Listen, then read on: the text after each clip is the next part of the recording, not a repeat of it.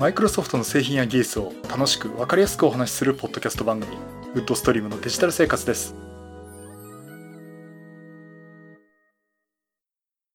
第479回目の配信になります。お届けしますのは木澤です。よろしくお願いします。はい第479回目になります。この配信はクラウドファンディングキャンファイアのファンクラブにより皆様のご支援をいただいて配信しております。今回も安成さんはじめ合計9名の方にご支援をいただいております。ありがとうございます。ご支援の内容に関しましては、この番組のウェブサイト、windows-podcast.com でご案内しております。もしご協力いただけるとしたらよろしくお願いします。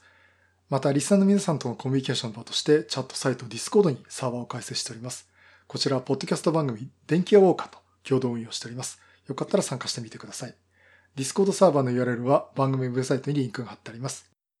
はい、ということで、えー、っと、あ、この Discord のサーバーですね。えー、なんか、どうやって入るんですかって言われることあるんで、この番組のね、あの iTunes とか、あと iPhone とかのアプリで、ポッドキャストアプリでお聞きの方はね、画面の今タイトルのとこタップすると、ウェブの画面が出てきますんで、そこにリンク貼ってありますんで、そちらから見ていただくか、えー、もしくはあの、普通にウェブ画面で、えー、windows-podcast.com スラッシュポッドキャストの、えー、ところ、最新回からですね、まあ、どこにでも貼ってあるんですが、えー、そこにリンクが貼ってありますので、えー、ぜひ見ていただければなと思っております。さて、えっ、ー、と、そういうとこで今のこのディスコードの方のね、いろんな部屋があるんですけども、え、そこの部屋の一つに、ウッドストリームのネタ探しという、あのネタに困った時の、なんかメモ書きをするようなね、あと皆さんからも情報いただくような、えー、部屋がありまして、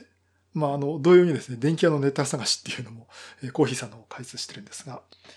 えっ、ー、と、こちらの方あの、ウッドストリームの方ね、ご覧になってる方も、大体今回のネタはわかると思うんですが、まあ前々からね、お話ししてみました、次期主力デスクトップマシンの組み立て、えー、作成ですね。えー、それについて今回をお話したいと思います。そういうことで、ちょっとマイクロソフトの話は出て、もう Windows 動かすんで マイクロソフトネタなんですけども、マイクロソフトべったりのネタじゃないんですが、ね、自作 PC の、ここずっと検討してたね、内容をお話したいと思います。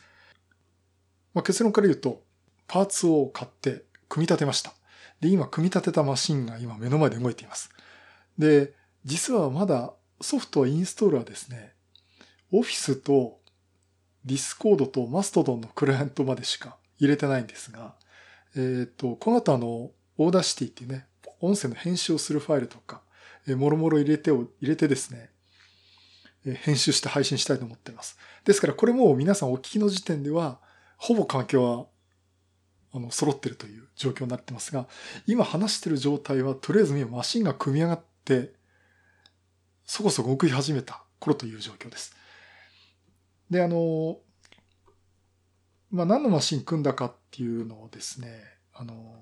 ちょっと今までの話とね、重複したとこあると思うんですけど、まあ、今回から聞いた方もおられると思いますんで、お話をしたいと思っております。もともとはですね、この私のデスクトップマシン、え Core i7-870 リンフィールドという開発コードネームのですね、第一世代コアプロセッサーってことになるんですかね。えで、えっとね、確か2009年の年末に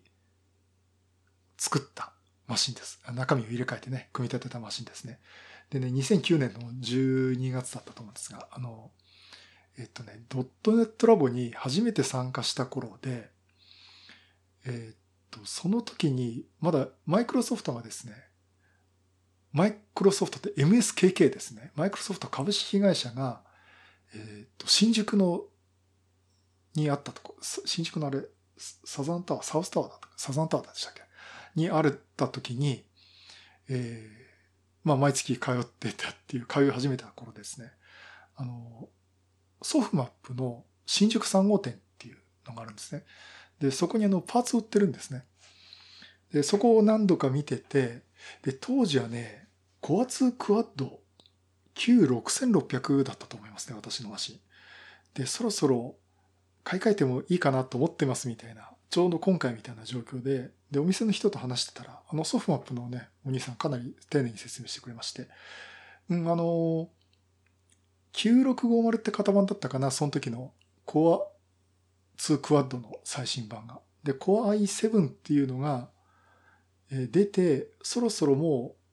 第2世代が出る頃でリンフィールドが終わりますよという頃にですね、あの、お店で話してて、Core 2クワッドの9650ぐらいを使ってるんであれば、まあ、Core i7 の870とか860あたり、まだ買い替えなくてもね、いいかなと思うんですが、まあ、Core 2クワッドの9、6600ぐらいお使いだったら、これ結構パフォーマンス上がったようにね、感じますから、いいですよって話をしてました。で、そこでまあいろいろ考えて買ったんですね。で、ギガバイトのマザーボードで、この時のあの、チップセットですね。これ何だったかなチップセットがね、LGA1156。えー、こういう時代のものでして、で、ギガバイトの LGA1156。あ、ソケットが LGA1156 で、チップセットが、えっとね、チップセットの名前がね、これ P55 ですね、インテルの。マザーボードはそのギガバイトのこの PB55 を使ったチップセットのマザーボードで、ソケットが LG1156、えー、というので買って、えっと、当時メモリーを頑張って 8GB にして、もうちょっと頑張ると 16GB いけますよなんて話をしてて、最終的にはこのマシン 16GB になったんですけども、8GB を結構頑張って買ってですね、CPU がインテル Core i7 の870。え、で、グラフィックボードは GForce GTS450。これ今、つい数時間前まで使ってた、えボードなんですが、その構成で買ったんですね。だからそこからずっと変えてないんですよ。何変えたかっていうと、SSD に変えたぐらいです。らハードディスクをね、結構壊れたりしてって何度か交換してるんですけども、ベースのものはですね、ほぼ9年間、9年半ですね、あの、変えないで使ってたんです。CPU 性能も良かったし、で、当時その Windows 7だっていうところで、結構軽くなってきたんですね。8でさらに軽くなってるんで、あの、CPU 性能っていうか、そんなにあの、マシンパワーですね、いらなくなっちゃったんですよ。で、ましてや16ギガなんて積んでれば、8ギガ積んでればね、そこそこいけたし、まあ、これでいいかっていう状況で、まあその後ね、あの、投資する方向が Windows ホンだとか、ああいうモバイル系の方が多くなって、で、デスクトップはまあいいかまあいいかっていうところで、結構ほったらかしにするつもりなかったんですけども、入れ替えしてなかったんですね。うん、まああの、実はその私結構昔からデスクトップマシンは入れ替えをしてて、いわゆる自作派の人だったんで、あの、一番最初は、え、っと、近所のアマチュア無線やってたおじさんにですね、譲ってもらったのが、80286っていうインテルの16ビットプロセッサー。これをベースにした IBM PC-AT 互換機を、これはね、いくらだったかな？ちょっと譲ってもらったか売ってもらったかして、で、それで DOSV を動かして、その後、インテル 386SX っていう、これ25メガヘルツの動作クロックですよ。えー、のやつを買って、Windows 3.1がサクサク動くぜっていうとこをやっててですね。その後 386DX にした、あ、違う、DX って言わないか、80386を買ったかな買ってなかったか。で、その後、インテル 486DX にしたんですね。66メガクロックっていう、早いっていうやつで。で、それをしばらく使った後に、えー、いよいよペンティアム2、ベースクロックがついに100メガいって、それを4倍で動かすと400メガクロックで動く。400メガヘッツで動くね、えー、ものにしたんですね。その時ね、CP1 個10万円しました。まあまあ、当時は独身貴族だったんで、うん、あの、その余裕で買っちゃったんですけど、まあ、あの時ね、周りのやっかみがすごかったですね。CPU に10万円する、する買い物俺はしねえみたいなことをね、結構言われてたんですけど。で、その後のペンティアム3、あとはセレロン 300A というやつを2つ使ってテックラムのマザーボードに2つ乗っけてね、デュアルプロセッサーっていうのをやったことありますし。うん。で、ペンティアム3やった後に、その後ね、アスロン、AMD のアスロン、サンダーバードっていうね、1GHz 超えのマシン、あれを組み立てて、で、その後、ピンティアム4も行ったんだな。うん、ペンティアム4も買った後に、その後ちょっと間が空いてですね、そのまさにちょっと結婚した後で、まあ、あんまり無駄遣いもできないってとこもあったんで、で、しばらくしてから、コア2デュオっていうのが出たって言って、いつか買おう、いつか買おうっていうね、まあまさに今みたいな状態で結構引っ張った後に、ヤフオクであの、コア2デュオの E6300 のエンジニアリングサンプル。あの、開発前のね、あ発売前のね、あの、いわゆる開発者向けにインテルが出してたやつを、なぜかインテ、あの、ヤフオクに出ててですね、それを買って、で、それを、あの、しばらく使ってあった後に、同じマザーボードで、コアツクワッドが乗るんですよ。で、会社の先輩にですね、コアツクワッド E96600 っていうのがあるっつって、これ、で、その時はね、9650その人がかかったんですね。で、これ、木く売ってあげるよっつって、結構安い値段で売ってもらいまして、そうしばらく使ってたんですね。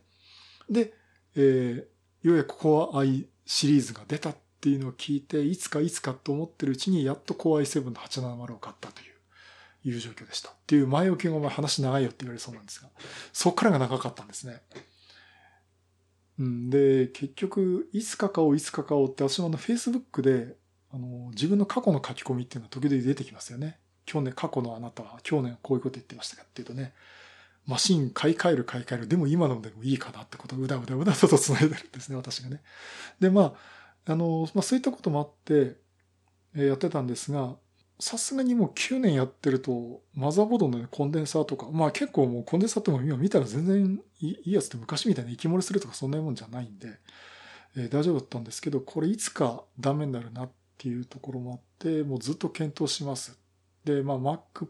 Pro だとか Surface ってモバイル投資をちょっと一旦止めて、まあ、カメラも買ったんで まあ、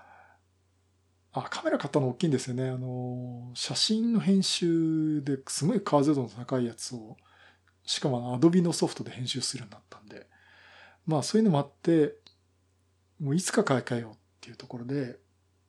まあ思い切って今回ね、まあいろいろ話しましたけど、とにかくちょっと目の前の望遠レンズも諦めて、Surface Pro 6も諦めて、どっか一点集中しようってことで、デスクトップマシンにようやくたどり着いたということになります。で、それを買おうとしたときに、一から、あの、完成品買おうとしてたんですよ、一回。あの、だから、まあ、この番組でもね、あの、お話しましたとあの、ドスパラのレイトレックっていうあの、クリエイター向けの PC だとか、あとは、まあ、マウスコンピューターですね。あの、乃木坂46が CM やってるって。あれで木座さん買わないんですか買わないんですかって散々言われてたんですけど。で、あの、マウスコンピューターのガレ、ガレリアドスパラだ。えっ、と、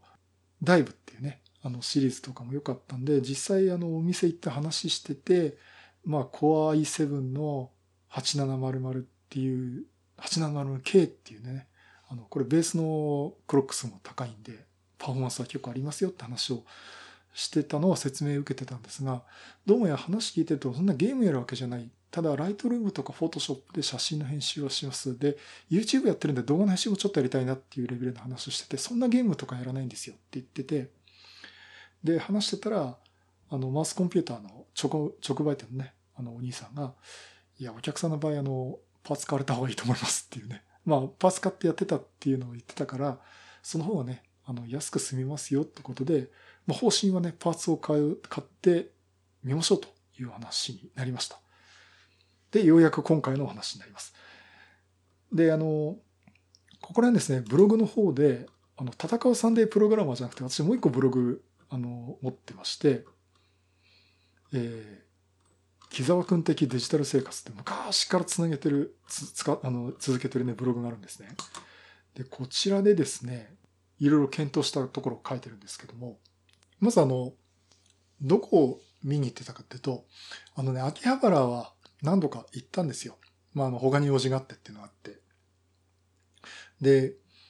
あの、バイモアっていう、昔ツートップだったとこですね。とこも行って、すごい品揃え豊富でね、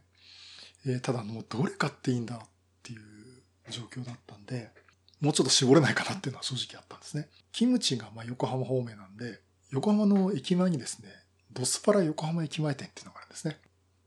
とにかくまあ一押しのドスパラなんですけども、で、ここあの、しょっちゅう寄ってます。もう週何回か通ってんじゃないかってくらいよく行ってるんですが、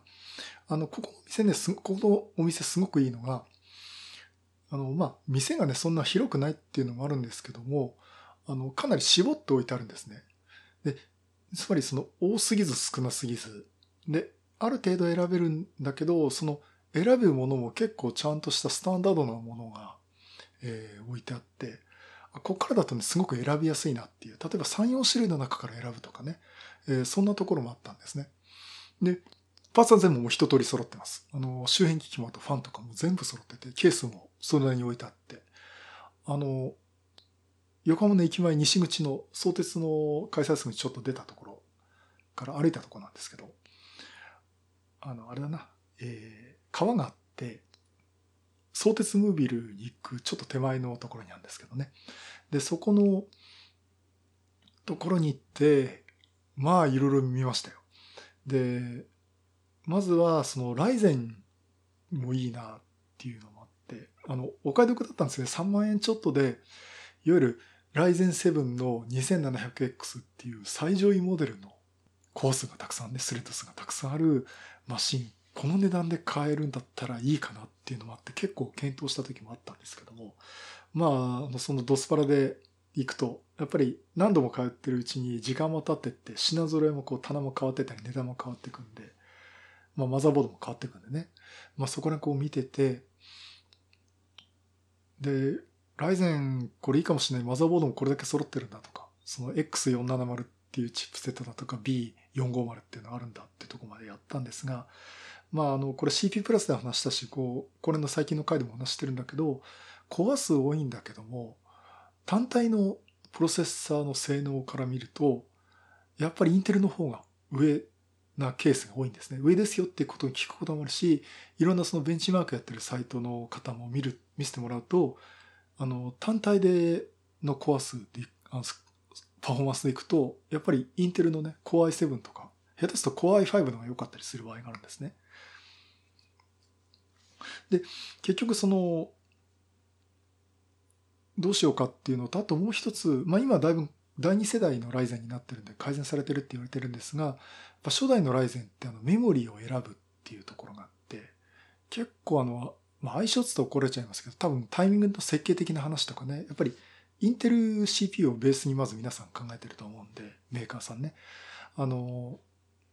やっぱりどうもメモリー選びますよっていうのがあって、でこれまあ前も話しましたけど、私の先輩がやっぱり一回メモリ交換したりしてるんですね。音楽がなくて。ライゼン3だったかな。うん、で、そういうのもあって、ちょっと挑戦してみたいなっていうのもあったんだけど、まあ、あの、実際使うことを考えてる。じゃあ、ワードでエクセルだっていうのも使えますから。で、そこの単体性能と、やっぱりちょっと安定性って考えて、やっぱりインテルにするかっていうことで、インテル CPU にしました。で、次が、インテル CPU にしたら、じゃあ次は何にしようかっていうと、Core i7 でいくか Core i5 でいくかっていう問題。でね、Core i5 と Core i7 って、まあスペック上見るとね、例えば Core i7 は6コアで、で、マルチスレッドで12スレッド。まあ、第9世代になるとこのマルチスレッドじゃなくて、あの、6コア6スレッドなんだけどパフォーマンス上がってるっていうのもあるんですけども、えー、Core i5 になると、えー、6コア6スレッドという形で、うん、あの、ただキャッシュの量も違うっていうのはあるんだけども、えー、動作クロックはほとんど変わらないんですよね。で、ベンチマークとかも見るとですね、あの、ものすごい処理させるとき、例えばゲームをやらせるときとか、あの動画のエンコード処理だとか、あとこういうベンチマークのいろんなソフトを見ると、やはり Core i7 勝ってるんですよ。まあそれだけ勝ってるなら、うん、どうせ買うんだったら Core i7 行くかなっていうところはあったんですけども、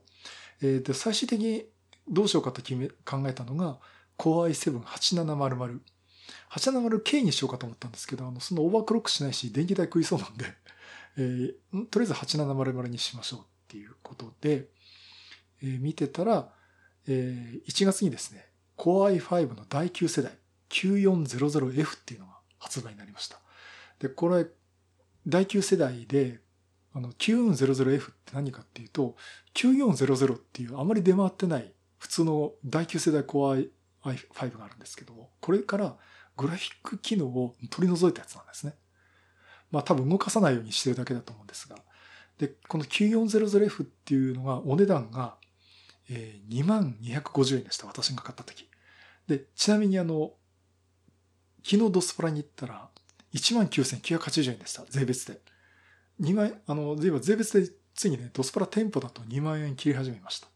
で、一方、Core i7-8700 は3万5千円ぐらいだったんですね。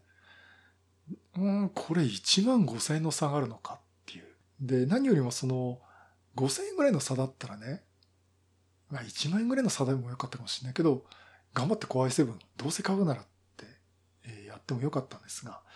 1万5千円っていうと、ちょうどすっぽりビデオカードとかね、あの、メモリだとか、S、M.2SSD だとかですね。そこら辺の値段を吸収するぐらいの値段差なんで、いや、ここはもう Core i5 で行ってみるかと。で、ベンチマークとかいろいろこう、ウェブサイトいろいろ調べて見させてもらったんですが、まあ自分の用途ではね、Core i5 で十分。あの、本当にゲームを仮にやるとしても、っていうか買っちゃったからゲームやろうかなと思ってるんですけど、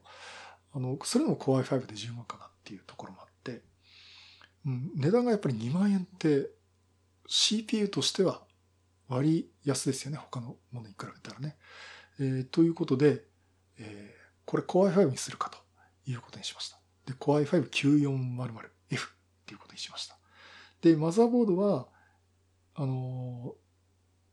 まあ、インテルの Z390 と H370 っていうのがあって、で、Z390 だとオーバークロック対応だとか、いわゆるあの K ってつくシリーズがあると、あとね、TDP が 105W だったかっていうシリーズになるとこっちなんですが、ま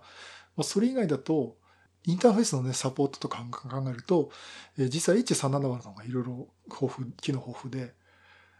あの、結局、まあ値段的にも、あの、一番安いやつで1万円ぐらいのやつとかね、え、そういうのもあるんで、まずそっちの方でいいかなと、え、いうふうに見ました。で、あの、じゃあ今回ね、あの、選んだ H370 のチップセットの C マザーボードですね。で、ドスパラの横浜駅前店には4つ、えー、ATX のフォームファクターで4つあって、ASUS のプライム H3708。これがお値段11,093円。で、ASUS の TUF、これ TAF っていうんですかね。H370 Pro ゲーミングというのが12,945円。そして ASUS の ROG ログストリックス H370F ゲーミング。で、これあの、ストリックスってのドスパラで結構売れ筋なんですね。あの、高橋俊也さんがやってるあのドスパラの YouTube の配信とかでもこれが一番売れてるって言われてるんですが、えー、まあ ASUS がやっぱり手堅くこれに出てて、あとはアスロックっていう H370 Pro 4っていうのがあって、これ1万円なんですね。うん。で、この4つがあって、この4つのうちどれかにしようかなと見てました。で、あの、このゲーミングってやると何かっていうと、あの、作りがね、ちょっと強固っていうか、あの、対環境性に良かったりとか、熱に強かったりとか、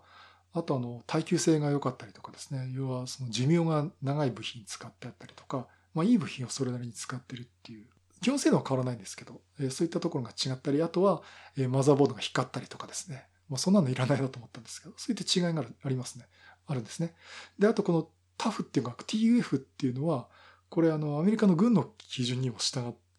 乗っ取った部品とかも使われてるってことで、まあ、の、それなりに、あの、強固に作られてますっていうのがあってます。ですからその、耐久性とかね、長持ちさせたいって方は、この TAF ってシリーズとか、あとそのゲーミングというシリーズを買ってもいいんじゃないかなと思います。でね、私これどうしようかなと思ったんですけど、マザーボードって、あの、意外と PC パーツの中じゃ安い方なんですよね。昔はなんか CPU と並んで高かった気がするんですけど、1万円ちょっとで買えるんだっていう。まあね、あの、積み上げればね、すごく高い値段になっちゃうんですけども、で、見てて、だったら、これそんなまあダメだったらまたその時の新しいやつ買い替えてもいいかなっていうのもあったんで、えー、最後その ASUS のプライム H370A と、あとはアスロックの H370 Pro 4、どっちにしようかなと。この2つに絞ったんですね。で、最終的にはですね、アスロックの H370 Pro 4にしました。で、何が違うかっていうと、1万円で一番安かったっていうのと、これ1万円ぴったりです。まあ税別ですけど。で、あとは、サンダーボルトがですね、基板上に端子がついてるんですね。うん、あの、コネクターからこう引っ張って持ってこなきゃいけないんですけども、あ、これサンダーボルト乗ってるんだと。じゃあ、ちょっとそれだけで、しかも値段も一番安いしね。あと他の違いっていうのはあまり見られなかったんで、じゃあアスロックの H370 プロフにしようということで、こちらに決めました。で、アスロックって、あの、今は結構なんかすごいメジャーメーカーになってますけど、昔はあの、変わったマザーボード出しててね、変態マザーとかね、よく言われてたんですけど、まあまさかその私がアスロックを買うことになるとはっていうふうに思ってたんですが、えー、まあこちらにしました。それと、えー、次がメモリーですね。で、メモリーは、まあ最低60 16GB。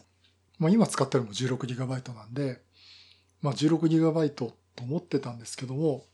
このマザーボード自体は 64GB まで搭載できるんですね。で、ATX のマザーボードでメモリが4スロットあります。だからこう2枚セットで挿す感じなんですね。あ、で、あの、なんで私マイクロ ATX にしなかったかっていうと、このメモリースロットが2本だけだったっていうのが一番大きいです。それ以外だったら、マイクロ ATX で小さいケースでね、組んでもよかったのかなと思ってるんですけど、で、じゃあこれどういう買い方しようかっていうのは、まあ、まあ番組でもお話ししましたね。あの、8888でいくかとかね。えー、ということで、これ最終的に選んだのは、えー、16GB のメモリを2本買いました。この前、 DaVinci Resolve ってね、動画編集ソフト入れたんですけど、16GB 中 11GB を使ってるっていう。これ多分もっとあればもっと使っちゃうんでしょうけど。まあそんなところもあって、うん、それだけ使うソフトがあって有効に使えるならもう容量大きい方がいいなと。で、最終的にはもう、もう一個私、どっかでね、買い足して62画にしてもいいかなと思ってるんですが、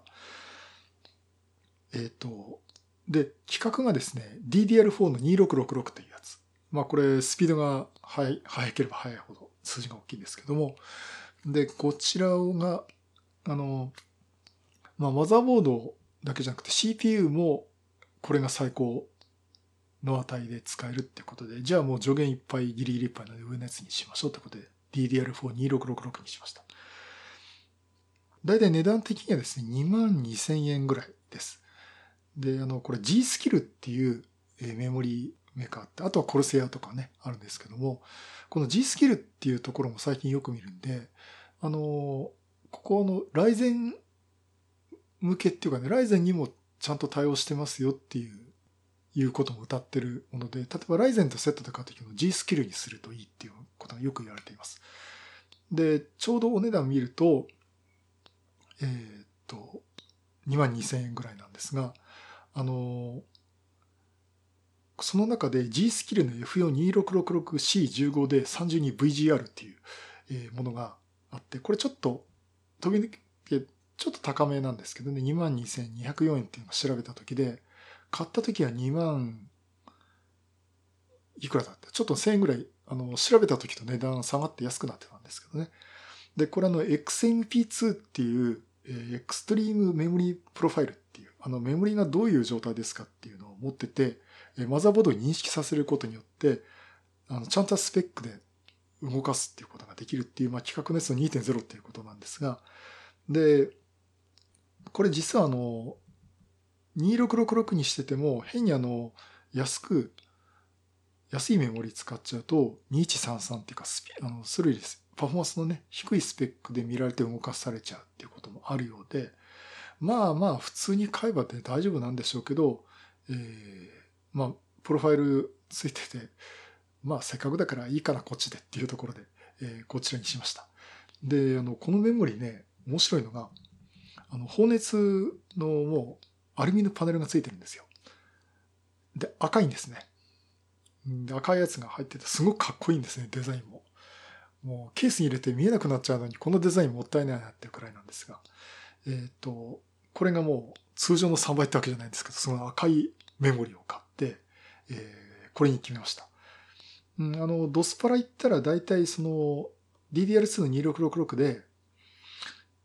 16GB、えー、あ、32GB、つまり 16GB を2枚セットっていうのが大体3、4種類しかなくてですね。まあ、その中から選べばいいかなと思っています。で、メモリーはそこで決めて、あとストレージをどうしようかなと思ったんですね。あの、今、これ、これもドスパラで買ったんですけど、パリットの 256GB のですね、あの、SSD があったんですけども、ここでね、またどうせ買うならっていうのがあって、あの、実はこのプラットフォームを変えた要因の一番大きいものの一つで、あの、M.2 の SSD 使ってみたかったんですね。スピードも全然違うんです、これスペック見ると。ってシーケンシャルで3100メガバイトパーセクですとかね、すは、早いじゃんっていう、いうのがあって、検討してる間にはこういうのなかったんですけども、長い間ね、検討してる間にこういうのなかったんですけども、今もう M.2 が結構出てて、まあコストパフォーマンス良くないですよっていうふうには言われてたんですけども、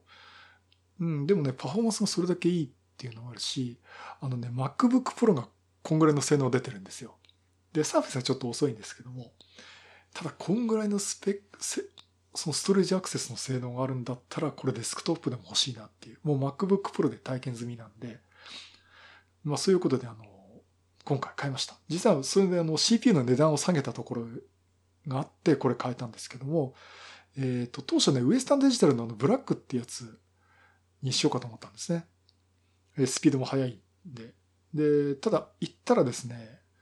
えー、ソールドアウトってラベルが貼ってあって売り切れてて、じゃあ他のっていうと、えー、ちょっと値段安くなってたんですが、インテルのね、760p という、あの、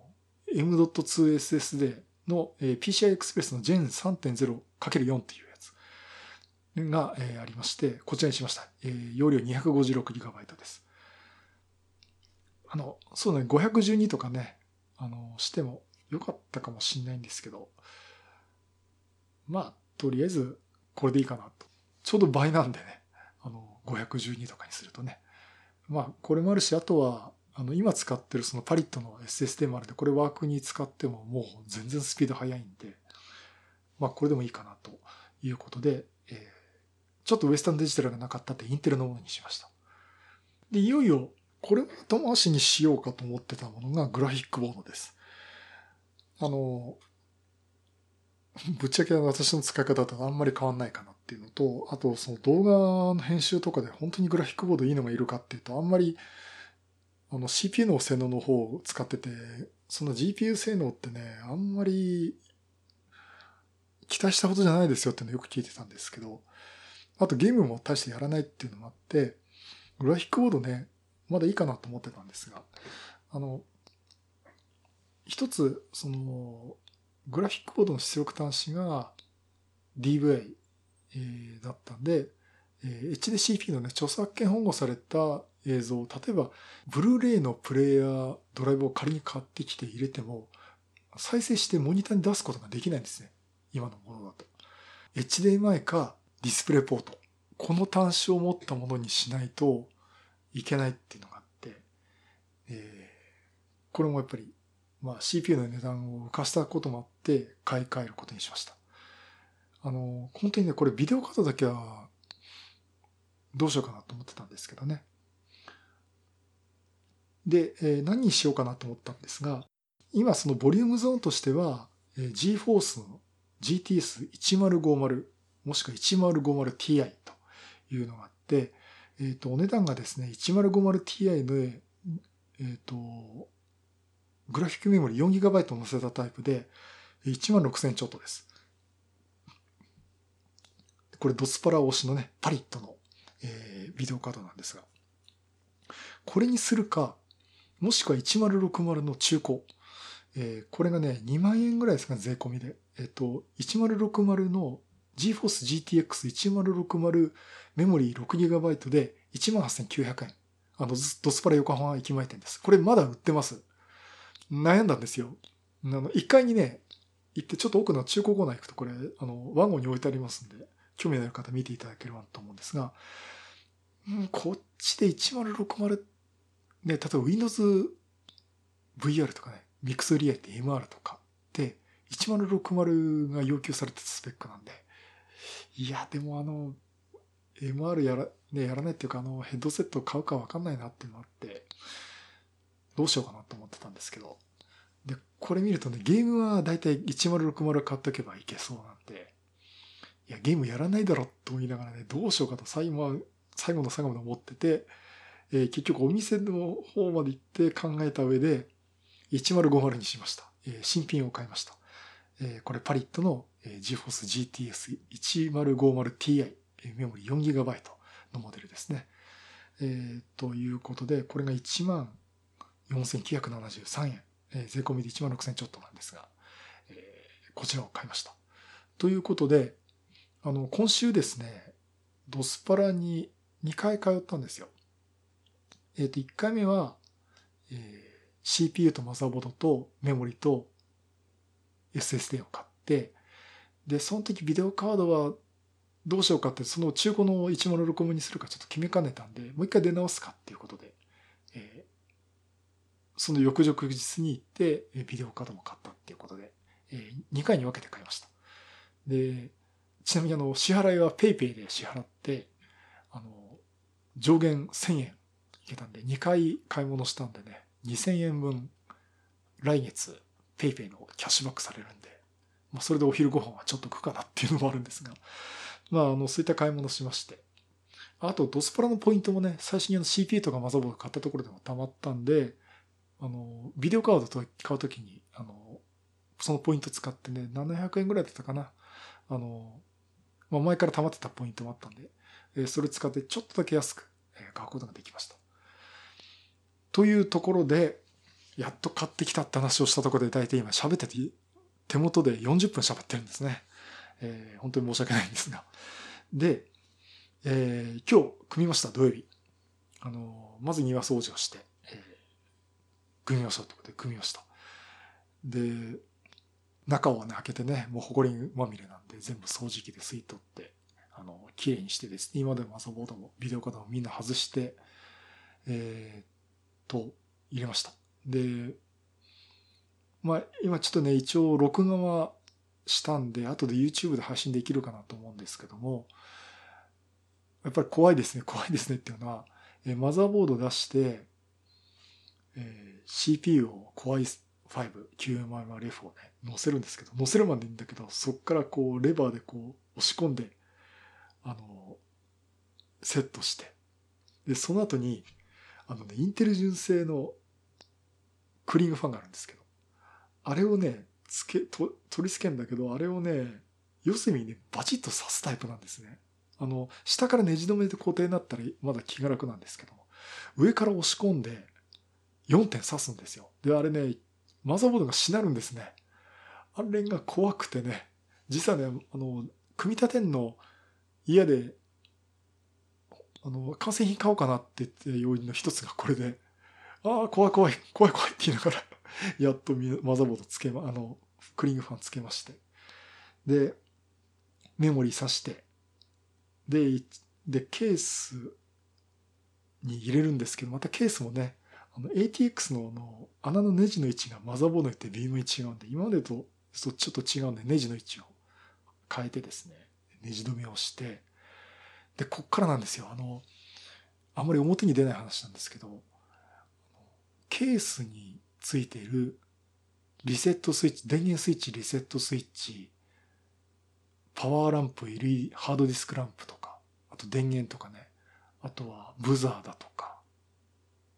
いろんなのは、あの、端子がマザーボードにつなげていかなきゃいけないんですけど、全部バラバラなんですよね。で、そのマザーボードの説明書見ながら、このピンの何番目から何番目にこれを刺すっつって一個一個ピン刺していくんですね。もうちまちまちまちまそれなきゃいけないんですよ。で、あの、私もいい年になってくると、もう目がね、この細かいの見えなくなっちゃいまして。今回辛かったですね。もうこれ自作するのこれ最後かなってくらい辛くて、えー、なんとか刺して、えー、セットしました。これ結構手間かかりました。で、あの、結局最後ね、組み上げた後にハードディスクランプがなぜかつかないっていうのがあってて、プラスマイナスを逆にしてたっていうのがあって、まあそういう間違いもありまして、で、なんとか、えー、配線をして、で、あと、ビデオカード、え、これをね、取り付けました。で、ビデオカードは、あの、2スロット分使う感じで、まあ、ファンが1個入ってるんですけど、えっ、ー、と、ただこれあの、1050ti って、外部の電源供給なしで済みました。あの、今まで使ってた GForce GTL450 でさえ、電源からね、あの4端子の4ピンの外部電源供給用のね、あ、6ピンだったかな ?4 ピンか。あの、コネクタを挿してたんですね。あの、ビデオカードに電源供給するってことをやってたんですが、1050ti はそれやらなくていいっていうことで、えただ挿しただけでした。あ、あとね、今回初めてあの M.2SSD を挿したんですけども、まあ細かい、細い、あの、細い板なんですけど、それをこう挿して、で、反対側をね、ネジ止めするんですね。で、ち、細かいあの小さいプラスネジなんで、えー、精密ドライバーを出して使ってネジ止めをして、うん、大丈夫かなっていう感じでね、やっと取り付けました。だから結構、あの、昔とマザーボード作り変わってますね。あの、いや、基本は一緒なんですけども、あの、M.2 とかなかったですよ、昔はね。まあ、あの、まあそんなところもあって、まあ PCI Express なんてのも、あの、あんまり開けてみてみないんでね、まあ久々にこうコネクタ見たなって感じで組み立てたんですが。で、ということで、えー、やっと組み上がりました。で、そして、あの、Windows 10のインストールを始めるってことで、Windows 10用に、あらかじめの USB メモリに Windows 10のブートすればね、インストールが走るっていうやつを USB メモリつけた用意してたんですね。で、まあ、初めからもうつけとこうってつけた状態で電源入れて、フィーンつってあの、フライホイールじゃねえ、あの、あの CPU ファンが回り出して、えー、やっと画面が出てきたんで、まあ、まずここで一安心ですよ。あの、画面出てこない時ってメモあったらないですからね。あとあの、マザーボードから P とも言わないとか、ファンが回らないとかね、メモリーエラーが出るとかね、あの、私も自作を長いでやってるとそれ何度かありましたんで。で、中には、あの、私はないんですけど、煙が出たことあるって方もいるくらいで、まあ自作はこれが怖いなっていうのがあるんですけども、えー、今回はうまくいきました。さっきのね、あの、ハードディスクの、ね、あの、ランプのピンが逆だったこと以外で全部うまくいきまして。で、まあ、まずマザー、まずはバイオスの画面が出てきて、なんかいじるかなと思ってたんですが、めちゃくちゃ早いんですね。で、UFI を使ったマザーボードって実は私初めてで、そこからも違ってたんですけども、すでにその Windows 10のブートの C、あの USB メモリ挿した状態なんで、電源入れたら何にもするわけまでもなくですね、いきなり Windows 10のインストールが立ち上がって、インストール始めちゃったんですね。あれもうちょっと BIOS とか見たかったのにって言ったらもうインストールがずっと走っちゃって、早かったですね。あの、USB3.0 って転送するし、転送した先も M.2SS、SSD のめちゃくちゃ速いやつなんで、あの、システムのまずファイル転送があっという間に100%になるんですよ。あ、あれ早い。その後インストーラーってのをね、カウンター、何パーセントってカウンターが見るし上がっていくんですね。早えっていう感じで早くてですね。で、えー、っと、多分、電源入れてからインストールのね、あの、ようこそってあの、あの、いろいろ設定する画面になる前の OS を入れ込むところまでに10分かかってないですよ。気がついた時に5分ぐらいでもうこんなとこまで進んじゃったんだっていうところがあって。あの、だから本当に、なんかね、iPhone のリカバリーしてんですかってくらい速いスピードでね、インストールができて、で、どんどん進んでたんですけど、えっ、ー、とね、ここで一件、あの、マイクロソフトアカウントを入れてネットワークをつなぐっていうところがなったところで、優先でちゃんとつないでたんですけども、そこから先進まなくなっちゃったんですね。あの、ネットワークにつながんないっていう状態になってて、ここなんとですね、Windows 10の標準のドライバーだと、このマザーボードのネットワークカード、動きませんでした。これインテルの、えー、イーサネットなんですけども、えー、結局ダメで、あの、とりあえずネットワークなしでインストールだけ済ませて、ローカルアカウントを作って、本当だったら、ここもう、初めから私マイクロソフトアカウントだけでやっちゃうんですけども、ローカルアカウントをつく使って、で、見ると、あの、デバイスマネージャーで見るとですね、あの、結構クエスチョンマークになってたりとか、ドライバーとか入ってないんですよ。あだから今までこう、古いマザーボードで入れてたんで、もう、Windows 10って全部最初から用意してくれてたんですけど、やっぱり新しいマザーボードになると Windows 10もカバーしきれないところもあるんだっていうことで、えー、マザーボード付属の CD-ROM をですね、え、読ませて、ドライバーをインストールしました。で、やっとネットワークもつながって、マイクロソフトアカウントで結びつけて、さらにこうチップセットのね、最新のドライバーも入れてくれて、えー、無事使えるようになりました。ああともう一つ、あの、HDMI、ビデオカードの HDMI にしたんで、あの、音声出力って HDMI から出てくるんですね。で、今まではあの、マザーボード本体のサウンド機能を使ってたんで、その配線をね、あの、3.5ミリのプラグで繋ぐと、どうもね、マザーボードのノイズをその乗っけて、そのスピーカーからギャジャジャジャジャあの音が流れちゃうことがあったんですね。あ、ピギャピギャ音が鳴ることがあったんですね。で、今度 HDMI 経由で、あの、IO データのこれワイドモニターにつないで、そこにつながってる、音声出力を外付けスピーカー、音声出力の 35mm、あ、3.5mm のプラグがあるんで、それをスピーカーにつなげてやってるんですけど、今度はね、ノイズがなくなりましたね。すごく良かったです。で、ただ、最初音が出なかったんですよ。そしたら、サウンド機能は、スピーカーが繋がってませんって書いたんですね。そんで、よく見たら、えー、まずマザーボードの方も、あ、じゃあ、ビデオカードの方も、ちゃんと最新のドライバー入れなきゃいけなくて、えー、このパリットビデオカードに入ってる、えー、ドライバーをですね、NVIDIA のドライバーを入れたらちゃんとサウンド機能も使えるようになって、えー、ようやくもう全部揃って使えるようになったという感じになりました。でね、インストールして再起動、インストールして再起動ってやってて、早いんですよ。とにかく早い。で、最終的に電源入れてから、あの、Windows 10が使えるようになるまで、デスクトップマシンで12秒、3000シャットダウンしてるとこから立ち上げてですよ。12秒で立ち上がるんですね。まあ多分、これ大きの方で、まあ結構ね、最新の、っていうか最近の EFI 以降のね、マザーボード使われてる方多いと思うんで、えー、何今頃お前そんなこと言ってんだっていうかもしれませんが、今までその、普通のバイオスが載ってたギガバイトのマザーボードで、起動時にね、ディスクチェックして、なんかレイドコントローラーとかそういうのも入ってたやつなんで、バイオスが3画面分ぐらい出てきて、やっと Windows の起動が始まるっつってもな、1分以上待ってたんですね。あの、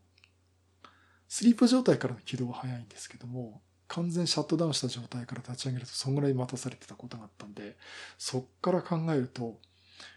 完全シャットダウンした状態から12秒で立ち上がるってこれすげえなっていうところで、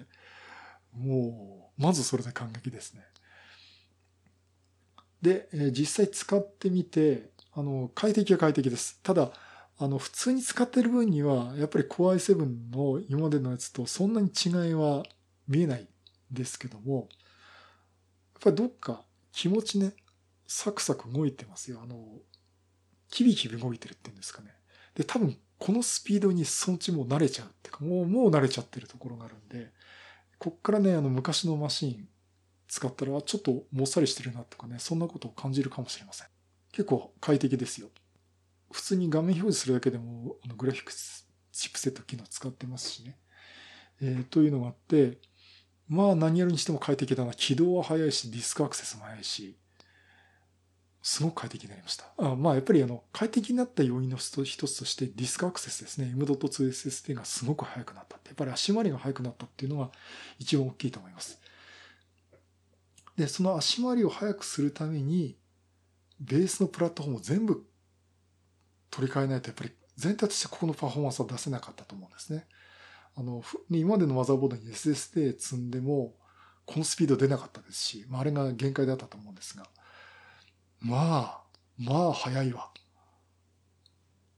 うん。もう通常の3倍って言いたいくらいなんですけどね。もう、5倍のエネルギー源があるっていうような感じがしてるんですけども。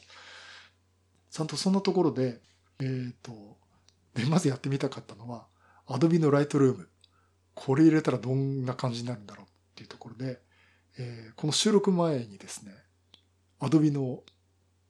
Lightroom Classic CC を入れました。あの、Photoshop とかも入れたんで後で試してみたいと思うんですが、まあ、早いわ。あのね、これは体感できて早いですよ。あの、たくさん撮ってきた写真を、ロー画像を編集するっつって、まず取り込んで画面切り替えるのにもう結構待たされてたし、切り替えた後に粗い画像からその本当の画像まであのじわっと修正をかけていくんですけども、それも時間かかってたんですね。だから、あとはもうカーソルキーでもうパンパンパンってこう選ぶ、写真を選ぶって流すにしても、もういちいち引っかかってたんですけど、まあ CPU も速いし、ビデオカードも速くなったし、M.2SSD も速いしっていう、この3拍子が揃ってですね、あ速いっていうかもう写真が切り替えられます。だから写真編集とか選ぶっていうのがものすごく早くて楽になりました。うん、これはね、買った効果ありだなっていう感じしてますね。相当いいですよ。ライトルームどうですかね？早くなりましたかね？っていうふうに思ったかもしれませんけど、えー、あよくね、パフォーマンス上がりますか？っていうふうにね、あの、疑問に思われる方おられると思いますけど、これは効果ありです。えっと、で、まだ、ただメモリは、ま、まだそこまでいってないか16ギガも使ってないですね。まあこれちょっとビデオ編集の時にね、どんぐらい使うかとか、あと SQL サーバー走らせたりとかね、そんなでどのぐらいかかっていうのはちょっと楽しみにしたいと思うんですが、で今、リソースモニターも見てるんですけどね、CPU 使用率。うん、そんなに画面切り替えたりなんだりっていうことをしてても、そんな CPU 使用率を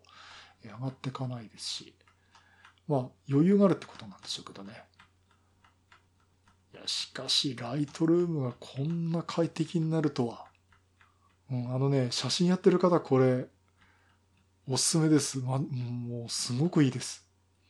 まあ、あの、サーフィスブック2とかね、あそこら辺にしても十分快適だと思うんですけどね。